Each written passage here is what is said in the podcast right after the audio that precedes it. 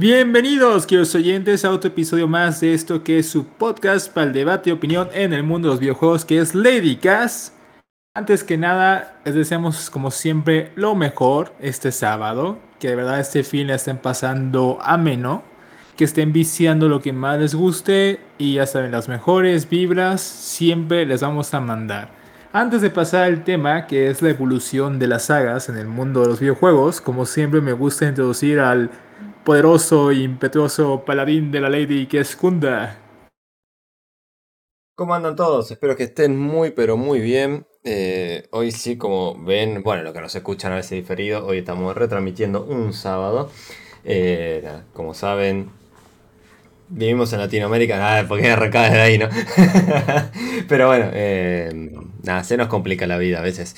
Eh, la semana pasada igual no tengo excusa. Kunda estuvo de joda, así que no, no, hubo tiempo para, para, podcast, así que lo dejé. Pero sacando eso, nada, las últimas cancelaciones o cambio de fecha como ahora que pasó un sábado son, bueno, por temas laborales o, de o universitarios o cosas así. Así que nada, si ven que no aparecemos o pasa algo, Ah, y siempre avisamos por Instagram principalmente, pero en todas las redes por lo general. Así que bueno, siempre estén atentos a las redes que, que nada, nosotros les avisamos. A veces con poquito tiempo, pero siempre tratamos de, con la mayor antelación posible, avisarles que no qué pasa con estos podcasts.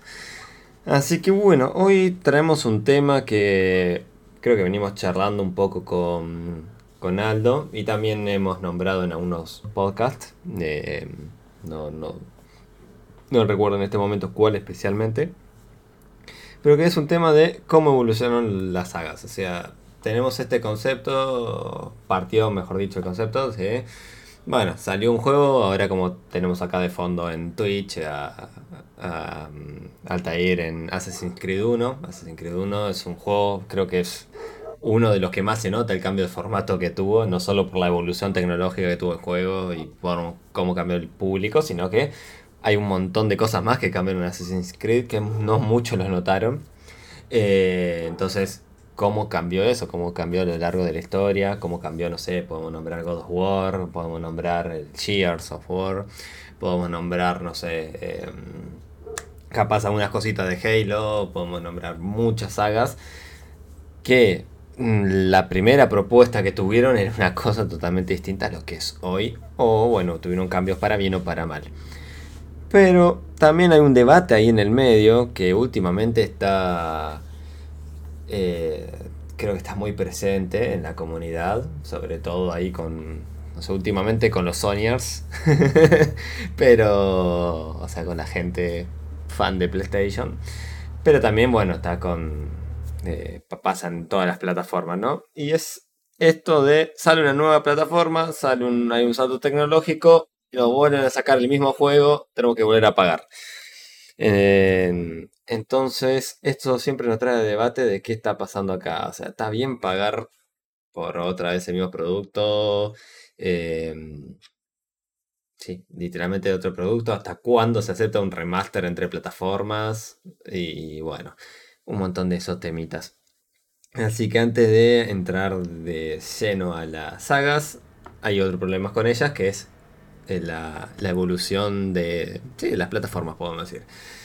Bueno, Aldo, refrescame la memoria. Eh, creo que se puede hablar más de PlayStation que en Xbox en este caso, no porque no exista esto en Xbox, sino que, o sea, pasó mucho creo que en la 360 y la One, pero bueno, eh, apareció en Xbox para solventar un montón de problemas, la retrocompatibilidad, que fue un, no sé, un, da un avance muy bueno, una característica muy copada, la verdad, de, la familia Xbox. Em, pero bueno, también hubo remaster y esas cosas, pero PlayStation tuvimos un montón de versiones más en el medio y empezaron a aparecer estas cosas. Creo que las primeras versiones hablamos de los, eh, de los Uncharted, hablamos de, de Last of Us 1, eh, no sé qué otro juego en este momento tenemos ahí en el medio. Que nos pasa que, bueno, muchos tuvieron que salir a pagarlo de vuelta.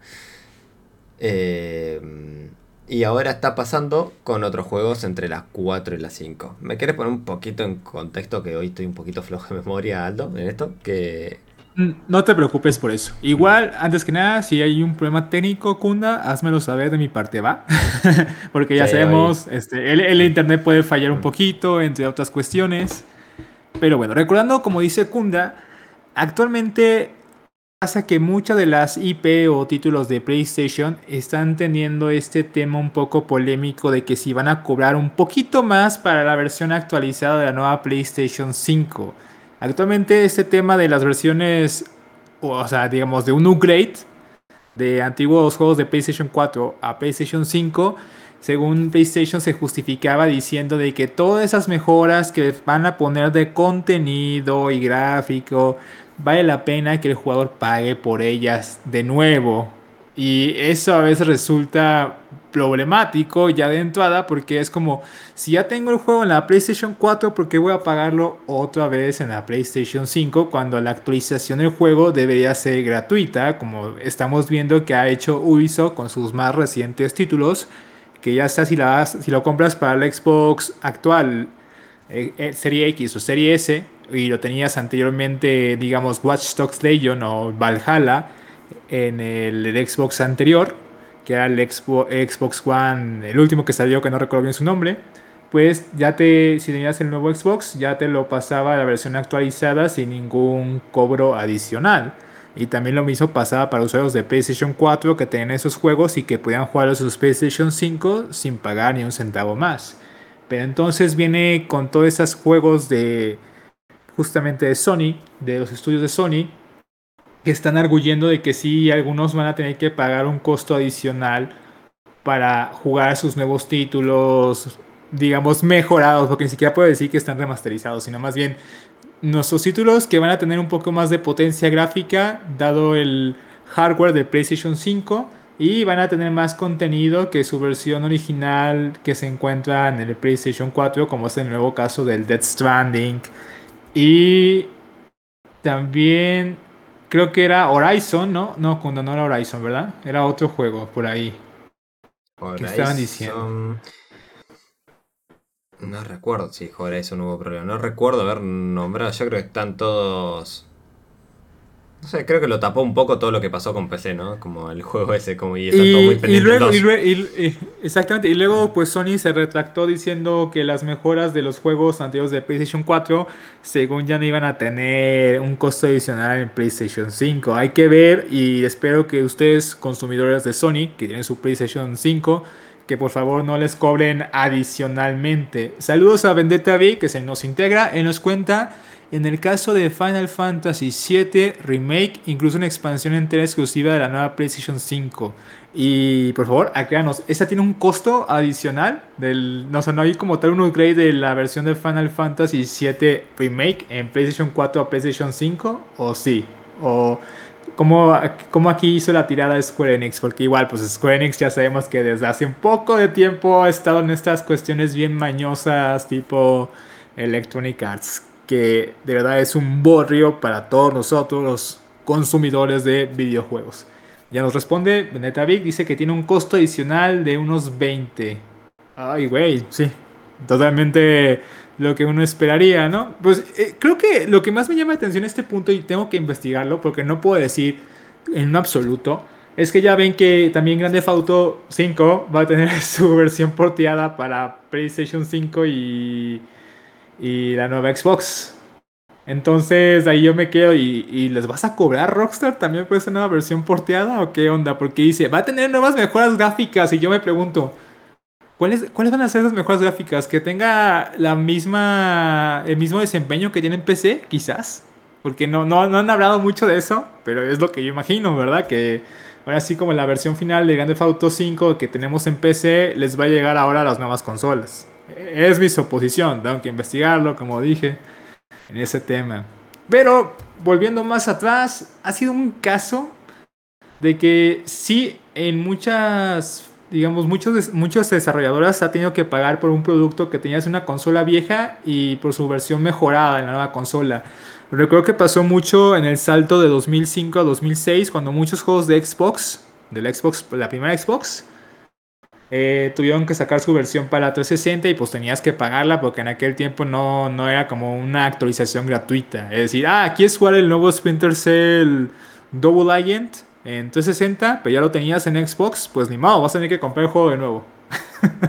Así que como vemos es esto algo que ha ido saltando entre generaciones de las consolas también. Al menos en PC no recuerdo un caso particular. En, en PC tenemos remakes y remasters nada más. Pero igual es como si nos metemos a una sintaxis muy profunda, etimológica, de que si estamos haciendo lo mismo que hacen en el mercado de consolas, pues quizás en, la ahí en, en, el trasfondo puede ser como un parecido, un símil. Pero bueno, ese es el escenario actual y la verdad está como medio dudoso. También ya recuerdo otro juego que van a poner como un costo adicional de Sony. Ese no recuerdo si dijeron que sí o no. Es el de Ghost of Tsushima con su nueva expansión exclusiva de la PlayStation 5. Y es de donde se agarra el argumento Sony de que como le estamos poniendo nuevas cosas al juego original que jugaron en el PlayStation 4, pues eso vale la pena que desembolsen y me paguen más para esas nuevas actualizaciones tanto de, de los gráficos y demás, que van a aprovechar el hardware y el diseño de la PlayStation 5. Kunda, ¿tú, ¿tú qué opinas en este aspecto? ¿Válido o no? O sea, como digo, hay una historia, no solamente es PlayStation lo que lo ha hecho, sino desde hace mucho tiempo otras consolas también han estado junto a los desarrolladores de diferentes videojuegos diciendo que tengo mi versión antigua de la vieja consola, saco la nueva y vas a tener que pagar la versión nueva si quieres jugar con todas las mecánicas que te estás perdiendo en tu versión vieja. No sé, Ahí, ¿qué nos dices? También invito, obviamente, a la audiencia que nos diga sí o no es válido y en qué puntos o en qué puntos nos están viendo la cara y se están aprovechando. Ya saben que en el chat pueden ponernos todo lo que gusten. Bueno, eh, estoy un poco indignado, Aldo, porque me dijo off topic en este momento, es off topic empieza ahora. con una mano no puedo hacer los cuernitos, o sea, de heavy metal, así como digo. Es como que una mano no puedo, me hace mal, me duelen los dedos. ¿Qué me pasa? Sí, que puedo hacer el shaka, bro. Claro, no, puedo hacer nada con una mano, con la otra sí, con la otra perfecto. Entonces fue como en un momento mientras te escuchaba, de, nada, dije, ¿qué onda? ¿Por qué me está pasando esto? Pero bueno, me estoy volviendo viejo. Eh, ahora sí, volvamos al tema. La verdad que eh, ay, es como un tema. No, para mí como usuario no, no nos conviene, así que no, está mal.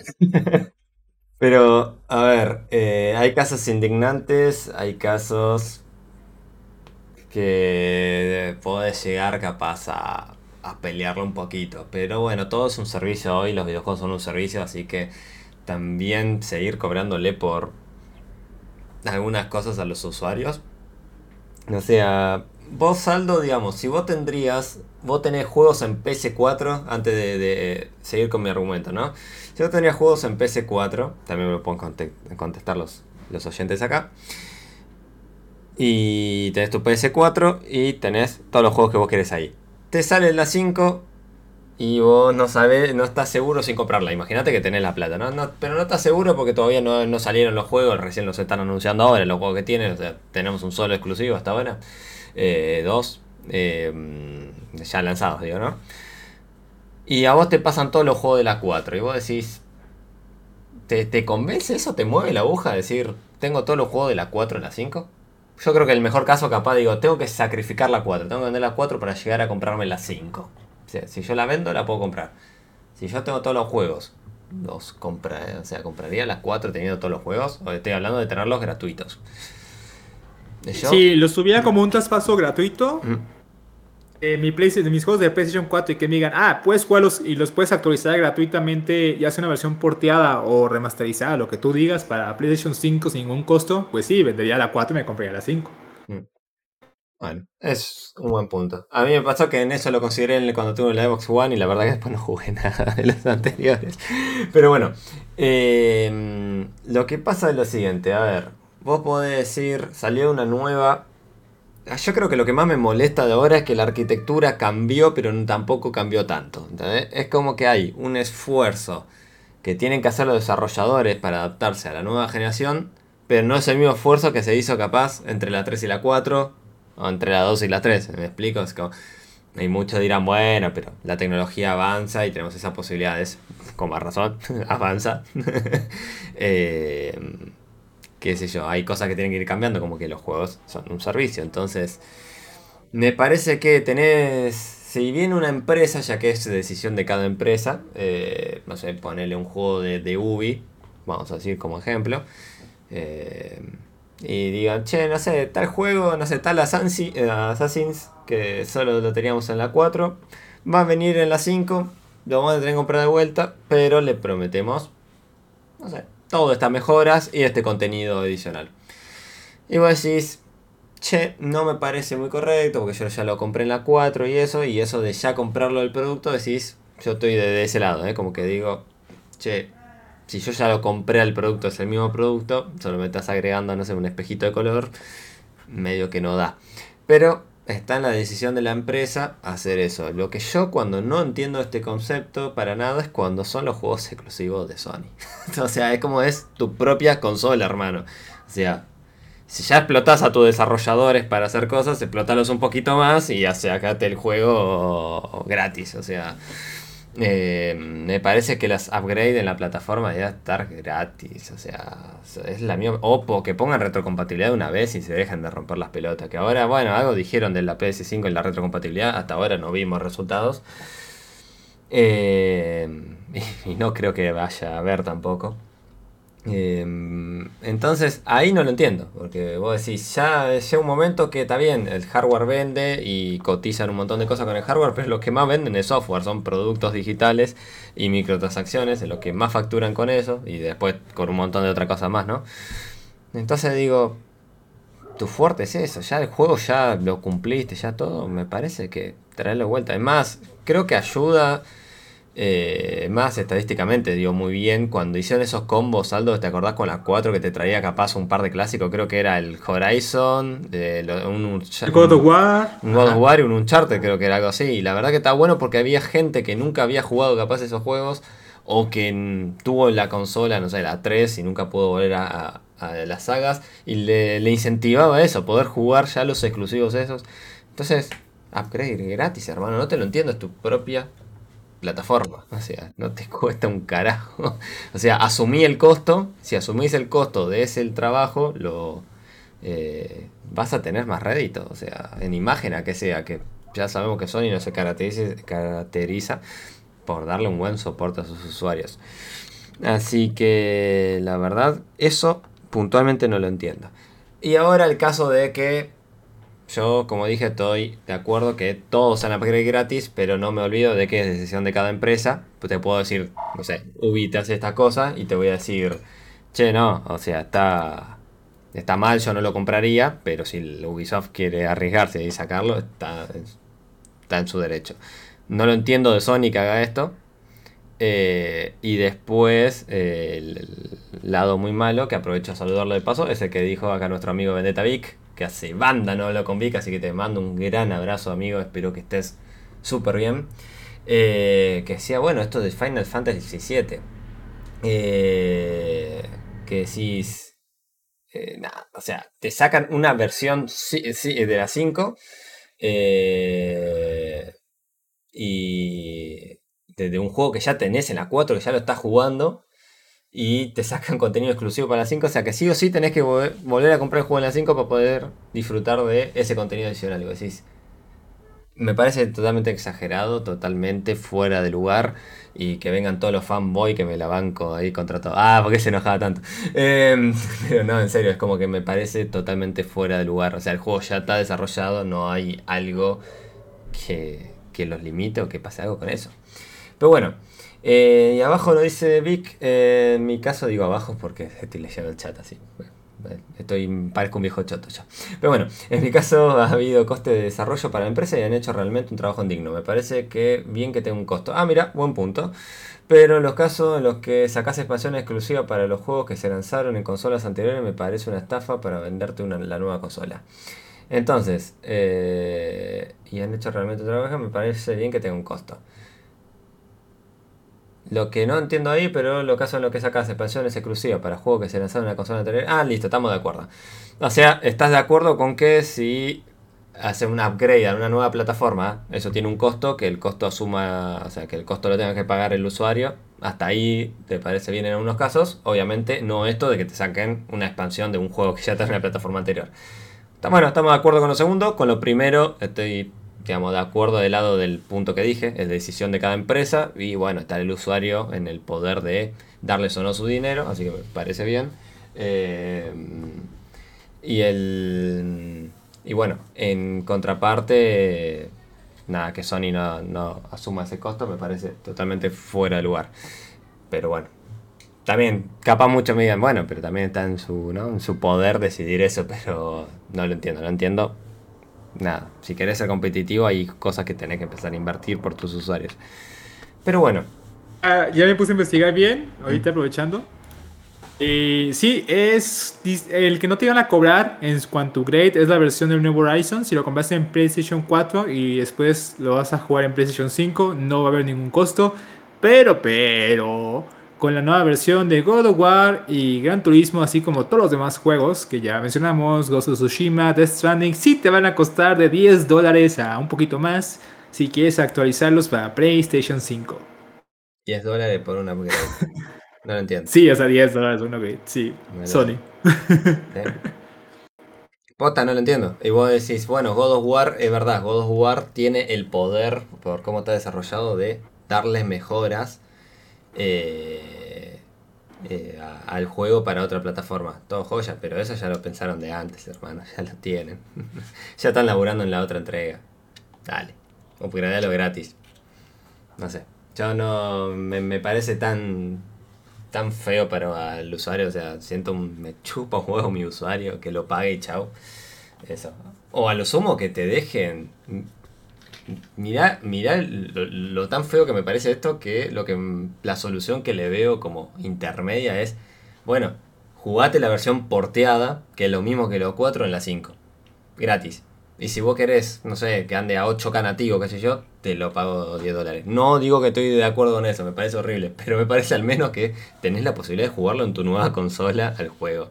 Por si no lo terminaste, porque si nunca lo jugaste, porque tuviste la suerte de poder comprarte la 5 y, nunca tuviste la 4, no sé. No sé, horrible, hermano. Pero bueno. Es que siento yo, en este aspecto de la estrategia de Sony, más allá de que cualquier, como estamos comentando aquí, que cualquier dev pueda poner un precio adicional a sus productos. Ya faltará ver eh, cómo viene Grand Theft Auto, si va a ser una actualización gratuita o no. Pero es que, como ya vamos comentando tanto en privado como con los queridos oyentes, Kunda, Sony intenta emular mucho de las prácticas comerciales de Nintendo. Como decir, ah, si a Nintendo le pagan el mismo, le compran el mismo juego un montón de veces, ¿por qué a mí no? ejemplo, todos los juegos que se llaman Wii U, y que los salieron con versiones actualizadas en la Nintendo Switch y que tenías que pagarlas de nuevo porque no había como un upgrade gratuito entre consolas. Sí, o sea. Entonces, pues eso, digo, dice Sony, si le funciona a Nintendo, porque no me va a funcionar a mí. Sí, pero a ver, es lo que siempre le pasó a Sony, que Sony hizo 350.000 cosas para hacer como Nintendo y de las 350.000 cosas, 349 fracasaron. 349 mil, eh, fracasaron y Nintendo es Nintendo. No por eso te digo, ah, porque Nintendo estoy de acuerdo con su política, pero Nintendo es Nintendo. Tiene un público, tiene un coso, tiene todo un contexto que hay que analizar en otro podcast. Eh, y Sony es otra cosa. Entonces, déjense de joder. Eh, Vic nos dice, es que pagar dos veces para mí es una estafa esto de los 10 dólares. Estamos de acuerdo, no hay trabajo detrás ni un aumento de la experiencia. Es que no, y si hubiera trabajo, me parece que siendo vos, es tu propia plataforma, son tus propios estudios, todo, asumí el costo para mejorar la, experiencia del usuario. Y como que no, o sea, lo veo contraproducente cobrarte por el upgrade, o sea, de, cualquier punto de vista. Prefiero 10 veces lo que dije, ese punto intermedio horrible de, bueno, una versión porteada y una versión upgradeada, pero que te lo dejen jugar al menos, hermano. Pero bueno, Después, bueno, lo que quiera hacer cada empresa particular, allá ellos, excepto Square, que cualquier cosa flasheó ahí, ¿no? Mm, hay un DLC exclusivo para otra plataforma hoy. Igual esto ya lo vivimos antes, pero no recuerdo qué juego. DLCs gratuitos eh, exclusivos. Em, pero bueno. No sé si tienes una catarsis más de esto, Aldo, si no pasamos a la evolución de las sacas. bueno, yo creo que lo discutimos bastante bien en este preámbulo. Faltará ver qué acontece después con los siguientes meses en cuanto más títulos vengan a las consolas nuevas y ver cómo está la movida. Lo que ya saben, pues, es que la última catarsis que me sale es que, bueno, ya saben, por ahí va a llegar seguramente, y es oficial, la nueva versión de Skyrim. Que lo único que trae nuevo son los mods de paga que tú puedes pagar en la tienda de mods de Bethesda, que no entiendo la lógica de eso, pero bueno. Y es lo único que trae de nuevo y que puedas pescar. O sea, cosas de mods de paga, pero en el juego y ya, para nuevas consolas y PC. Miren, eh, ustedes saben que respetamos todas las plataformas y siempre somos bastante criteriosos, pero pásense a PC para jugar Skyrim, hermano. se me lo van a agradecer, van a decir, Kunda, tenías razón, y no necesitan mucho a PC para jugar Skyrim. O sea, si son fanáticos de Skyrim, vayan a PC, por favor. Bueno. Fíjate, ahorita la evolución de las sagas, mm. gustaría comenzar con una que he visto una evolución totalmente sublime hasta el día de hoy. Obviamente ha tenido sus altos, sus bajos, y las ganas a veces de agarrarte a los directores de la empresa de unas cachetadas sobre sus decisiones. y en este caso te puedo decir que es este el caso de Total War, ¿sabes? Déjame ver un poquito aquí de Total War, pero antes de entrar voy a leer lo que dice... Ah, es lo mismo que dijo Vic, lo de los 10 dólares, perdón, ahí ando un poco desubicado del chat. Pero sí, Total War si lo vemos en cómo ha avanzado en su propia historia, lo hemos comentado en otros podcasts, tú ves el primer juego y es una batalla masiva con gráficos pixelados en 2D y en un mapa 3D de ese 3D primitivo de los inicios del 2000. Y aún así encantaba, te fascinabas, te metías de lleno en el contexto de que estabas comandando tropas en una batalla masiva. Y es curioso porque primer juego fue justamente Shogun Total War, una empresa occidental, en este caso una empresa británica, que es Creative Assembly, subsidiaria de Sega, decidió incursionar en el mundo de la gran estrategia en batallas masivas con un juego que exploraba el contexto de la guerra feudal japonesa de la Sengoku Jidai. Eso, eso para empezar es muy interesante, porque muchos se irían de lleno como guerras mundiales, cosas que en Occidente vendían en aquella época, ¿no? Edad Media, los romanos, y que así fue con el tiempo. Después pasó a la Edad Media, también conservando un poco la gráfica 2D, y luego digamos que un 2.5D, muy interesante, y finalmente se incursionaron en la aventura 3D con el ROM Total War. Que ROM Total War 1, como saben, es un parteaguas en los grandes juegos de estrategia hasta el día de hoy, tanto que ya sacaron su versión remake que ha tenido un montón de críticas respecto a los nuevos cambios, como al montón de bugs que trae de por lleno. Y así, ¿no? Vamos, eh, Total, Creative Assembly y Total War en general va evolucionando en cuanto a explorar diferentes ambientaciones históricas, aunque en algunas veces se repite y meten unos metidones de pata en algunos títulos que dicen, ¿saben qué? La época es buena, lamentablemente por alguna estrategia de diseño no previmos los riesgos que se presentan ahora de que el juego sea un poco injugable en la experiencia del jugador, como pasó con títulos como el Empire Total War. Así que mejor saltemos a una época cercana, pero vendiéndolo como un nuevo juego. En este caso, lo que pasó con Napoleón Total War. Y no se diga ROM 2 cuando salió era totalmente bugueado. Y no lo arreglaron del todo. Después saltaron a la Tila, pero la Tila le salió todavía mucho peor la jugada, más bugueado y muy mal optimizado. Y volvieron al ROM 2 a rescatarlo y vender nuevos DLCs. Ok, entonces vamos explorando diferentes épocas, pero luego dicen, y es una cosa muy interesante, ¿cómo decidieron entonces incluir en las grandes batallas ya no el aspecto histórico? Y eso eh, ocasionó un gran cisma justamente en la comunidad de jugadores de Total War, porque empiezan a decir de que, ah, es que Total War siempre es un contexto histórico. Si no es histórico, no es Total War. Y como ya saben los Warhammer, que es el aspecto de la fantasía Warhammer Fantasy, pues eso dividió lamentablemente la comunidad en algo que yo no veo por qué te dividas y ahí está la esencia del juego, de toda la saga, que es los combates masivos entre grandes ejércitos con una campaña sandbox donde el jugador es libre de hacer lo que se le pegue la gana.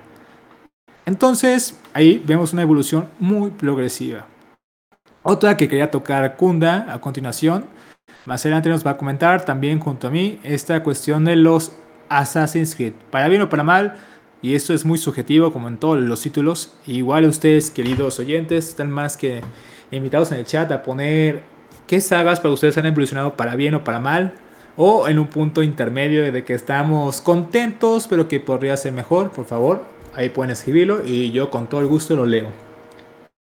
En el caso de Assassin's Creed, como hemos dicho en varios podcasts, es una saga que inició con el sigilo como un aspecto muy central, más la historia de los asesinos. Realmente el primer Assassin's Creed logra perfectamente meterte de lleno en esta cuestión mística y de las órdenes de los asesinos, el aspecto de la tercera cruzada, la Edad Media, hasta usan ese tono sepia medieval que usan en todas las películas de esta época, porque ya saben que si algo es medieval tienen que ponerle un tono en, el filme que se vea como que todo bien, bien depresivo, bien oscuro, bien sombrío.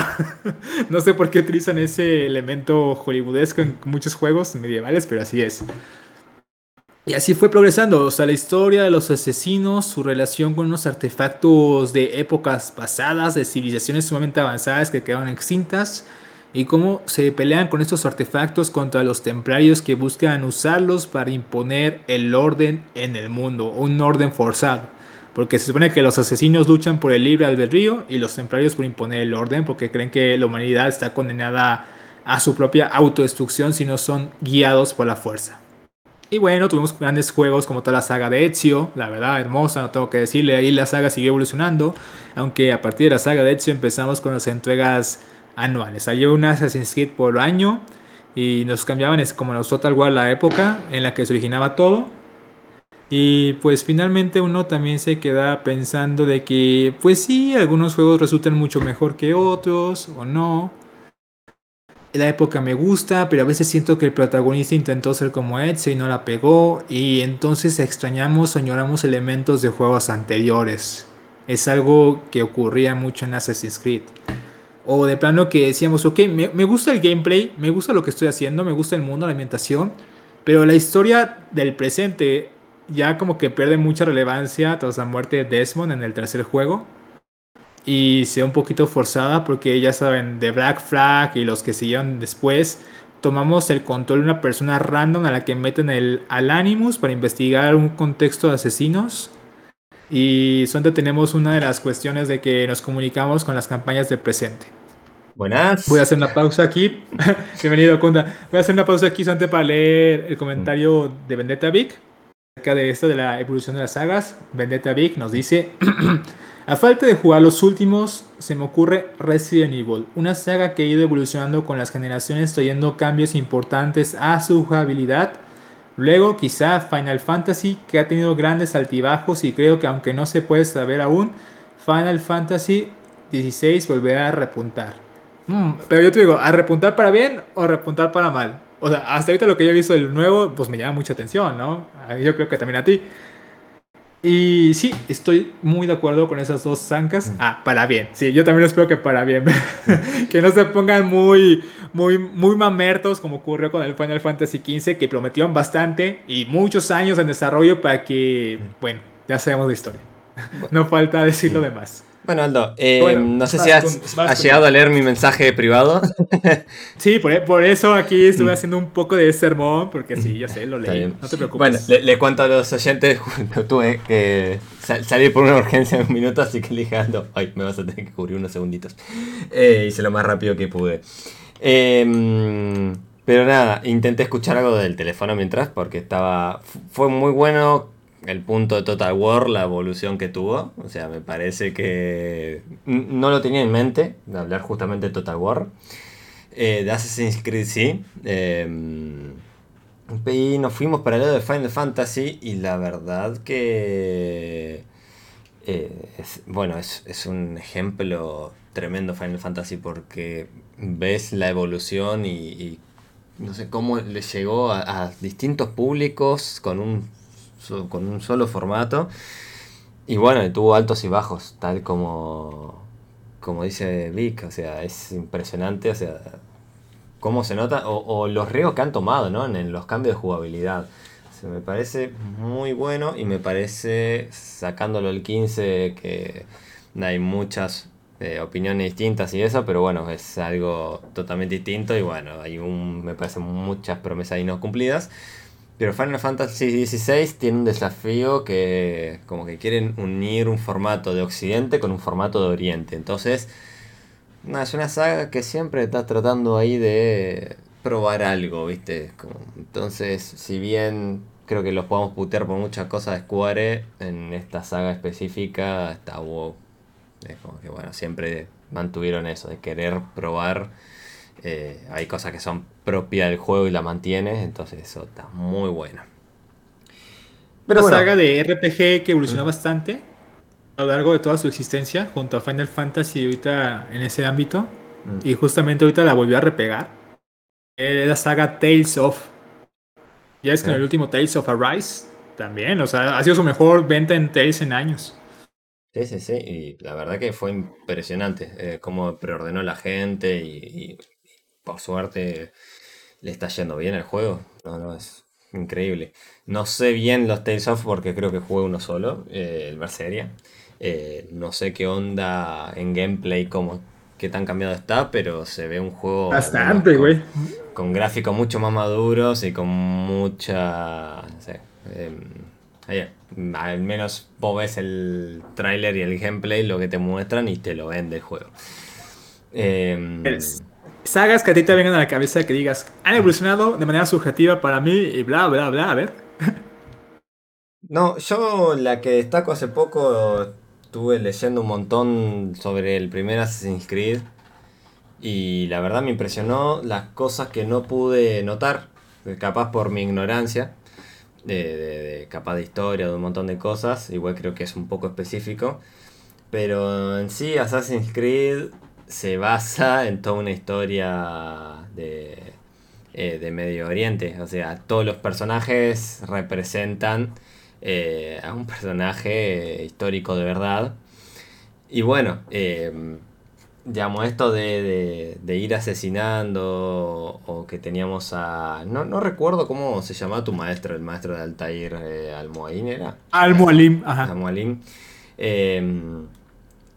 Es el personaje de cómo se maneja, cómo te hace, digamos, cómo te manipula a vos, eh, cómo manipula en sí a todo, todos los asesinos y, su forma de ver, o sea, de cómo manejaba el eh, decir, el, credo de los asesinos era, y era el mismo pensamiento que tenía esta persona y su forma de, usar, de, manipular a, sus enemigos y también, bueno, eh, poner una causa en, la gente que le, no sé, que trabajaba para él, para lograr sus objetivos. Era, entonces, era muy profundo eh, cómo nació este mundo. O sea, no, no fue simplemente un juego, bueno, vamos a hacer algo de, de, asesinos por esto, porque no sé, está buenísimo un credo y traer a la vida real una pelea con, eh, con los templarios, eh, asesinos y templarios.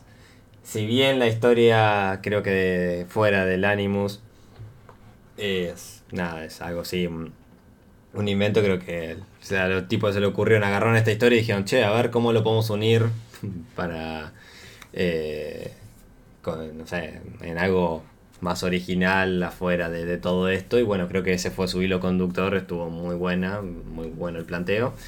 Y después dentro del juego, nada, sí, era repetitivo, era el mismo formato, tenía un montón de limitaciones tecnológicas, todo lo que vos quieras el juego.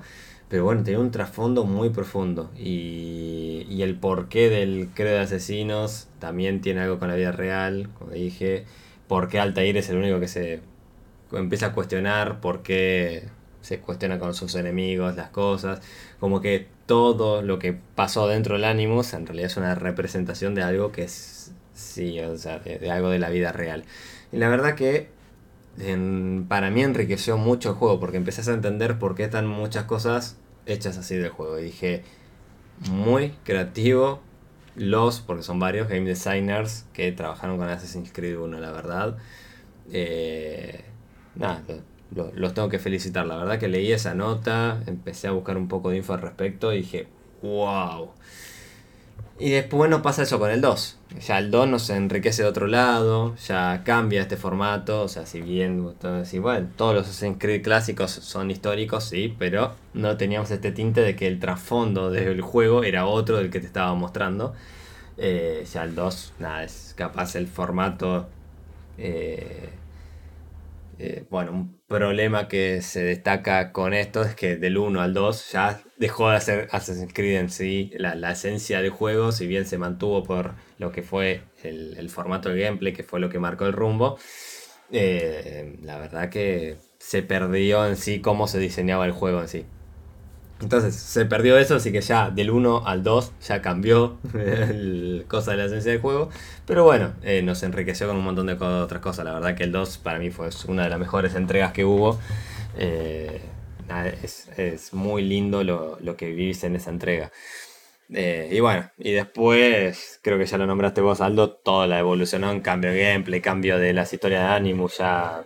Y ahora estamos en cosas mitológicas y no sé, ya la saga cambió, cambió su Dice el meme, ¿no? De que eh. no le pusimos una ballesta al Taí porque mm. era anacrónicamente incorrecta en mm. la época de los asesinos. Mm. O sea que los de Medio Oriente no usaban ballestas, entonces no podemos dejar una ballesta al Tair. Y ya ahorita tengo unicornios en llamas, what the fuck. Sí, sí, sí, más Peleo contra Anubis mismo. Pero bueno. Sí, cambian las eh, cosas cambió mucho, cambió mucho en gameplay, cambió el target del juego, cambiaron un montón de cosas. La verdad que es una saga que yo creo que, bueno, a ver, evolucionó como evolucionó su mercado. Eh, su mercado lo quiere el juego así como está. Entonces se fue adaptando. En el medio tuvimos un montón de quilombos, obviamente, que ya hablamos un montón de Assassin's Creed en sus debidos podcasts. Así que bueno, no, nada, no lo vamos a repetir. Eh, Nada, Total War es una saga que también. qué sé yo, yo sabe lo que me pasa con Total War que sigo sintiendo de que todavía sigue sacando con Warhammer. Sigue siendo bastante conservadores los tipos. Entonces, si bien mejoró tecnológicamente, mejoró varias cosas. Eh, sí, creo que el único cambio que podemos decir como que rompió lo, lo, sacó un poco de la zona de confort y generó otra nueva que no sé si va a ser más tóxica dentro de poco que es bueno, la, meterse en el mundo de la fantasía. ¿Y por qué digo tóxica? Porque si bien va a salir Warhammer 3, que estoy tratando de no ver nada para no lamentarme que se haya atrasado hasta el otro año, em, creo que igual mi vida universitaria lo agradece. Pero eh, la verdad que qué va a pasar después de Warhammer 3 es una incógnita que nada, no, es algo que no vayamos a preocupar ahora, pero yo creo que al poco tiempo del lanzamiento de Warhammer 3 es algo que sí nos va a preocupar. Y ya vemos cómo genera otra zona de forma tóxica que, no sé, lo que pasó con Troy. O sea, el que no sabe qué pasó con Troy, sacaron un juego que no querían que sea mitológico, no sé, que sea muy muy real históricamente. Quisieron humanizar el mito, exactamente. Sí, humanizar el mito. humanizar el mito. Porque la verdad, si bien hay toda una investigación y se está avanzando en eso, todavía no está terminado todo eso. Falta mucho trabajo de investigación ahí que ya se están encargando, no sé. Que son historiadores, alto lo que investigan eso. Em, sí, arqueólogos y demás equipos, Entonces, bueno, em, quisieron hacer eso para. Y armaron un lío en la comunidad al repedo para que después te saquen un DLC de contenido mitológico así y vos decís, wow. Y que se parece a Warhammer y decís, wow. O sea, tanto lío para esto, ¿no? Y la gente igual ya... No sé. Yo la verdad que me encanta porque yo veo que en Steam lo cagan a al juego y bueno, lo que le fue bien fue gracias a Epic. Porque no nos podemos enterar bien cómo le fue, pero bueno. Qué sé yo. Eh, Juegos que han evolucionado, nada, GTA para mí es impresionante lo que evolucionó. Capaz, opinión poco popular, pero es impresionante. O sea, GTA 1, GTA 2, el, formato original era muy bueno, era totalmente distinto a lo que fue GTA 3. GTA 2 sigue, yo creo que es una mejora del 1. 3 eh, cambia el formato totalmente. Eh, bueno, el 3 marca la línea donde ir y después, nada, el 5 fue, nada, marcó el nuevo rumbo que se lo están explotando demasiado. Ya lo sabemos, lo siguen explotando y lo siguen explotando. Yo, la verdad que es, no sé, lo que, el laburo que hizo Rockstar con GTA es admirable. Más allá de que podemos dedicarle un podcast capaz a un montón de aspectos, pero es muy interesante. Bueno, otras sagas que evolucionaron para mí para mal es World of Warcraft. Y acá, y acá me van a funar, pero bueno, para mí evolucionó muy para mal. Creo que es un... Hay un video que ya lo había nombrado que te muestra todo como un jugador que jugó de la primera vez hasta hoy. eh, como hoy decía desconectarse de este mundo que tanto ama y, y el, y los por qué. Y es, nada, cómo cambió, o sea, aquí se están adaptando a la modernidad con un formato que en muchos aspectos sigue siendo viejo. Para mí evolucionó para mal. Tuvo muchos altos y bajos. Pero bueno, en la otra parte hay cosas muy buenas que tiene ahora el juego. Y todos están contentos. Pero bueno, tengo más ejemplos, Aldo, pero ya nos estamos pasando el tiempo y prefiero dejarlos con, a todos con hype. Eh, porque no sé, entra Call of Duty, entra Battlefield, entra. De la saga de, Harry, de juegos de Harry Potter. ah. La- No, la verdad está- sí, ¿eh? O sea, sí- sí- Sí, siendo serio, sí. Evolucionó bastante rara esa serie y tuvo unos juegazos en ciertos momentos. Y digo, güey, ¿qué pasó ahí? O sea, iban bien, de repente se acabó el encanto. ¿Eh? Y. Acabó la magia. Claro. Eh, Bien, las, las sagas de Lego han evolucionado bastante bien a lo largo de todas las franquicias a las cuales se han adaptado en videojuegos. Posta que sí, Lego es impresionante. Eh, Forza, Forza, Forza es un muy buen ejemplo también. Eh, ahí no me sale este, este juego. Bueno, los Age, hay mucho que mencionar sobre los Age, Age of Empire. Eh, ¿Qué más? No sé, ahora ya, a esta hora ya estoy medio cansado. Pero bueno, prefiero dejarlos con el hype. Hay un montón de sagas que tenemos que profundizar eh, y analizarlas con cuidado. Esto fue un vistazo rápido del formato que queremos hablar de cómo evolucionan las sagas. Vamos a agarrar de cualquier punto. Además, ustedes no pueden decir, che, estaría bueno que hablen de, no sé, de la evolución de tal saga en los gráficos. Perfecto, lo analizamos de ahí. Pero este formato viene del planteo de. Tuvimos la primera entrega de un videojuego, bueno, de una saga. De, de- y nada, en la segunda, tercera, cuarta, décima, no importa, entrega, cambió el formato. Para bien o para mal. Así que bueno, tenemos un montón de ejemplos más para analizar. Así que bueno, queridos oyentes, lo dejamos aquí por hoy. Eh, muchas gracias por seguirnos como siempre, a los que se pasaron por el chat, acá Vic, gracias por participar. Es un gusto tenerte aquí.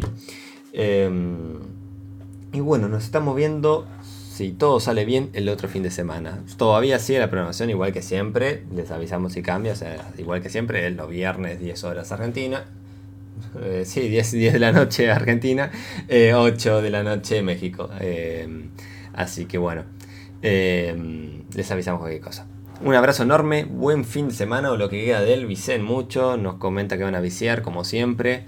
Les mando un abrazo y for the lady. For the Lady.